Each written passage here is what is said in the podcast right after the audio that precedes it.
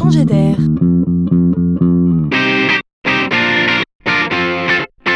C'est la chronique de Laurent Collen.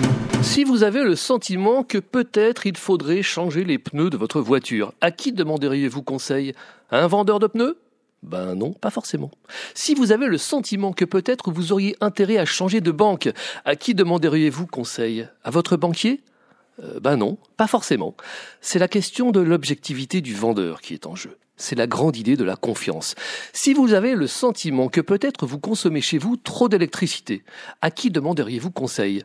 Peut-être bien cette fois-ci à vous-même, si et seulement si vous disposez d'informations détaillées sur votre consommation. C'est la jeune entreprise prénommée Vivaldi avec un W1 comme Waouh, c'est moi qui décide qui vous le permet.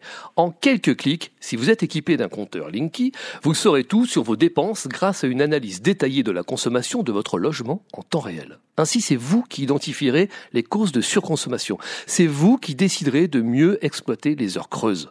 On n'est jamais mieux servi que par soi-même. Ici, les algorithmes deviennent vos amis. Ils vous confèrent un nouveau pouvoir, celui de tout savoir pour mieux consommer, voire changer d'opérateur s'il le faut.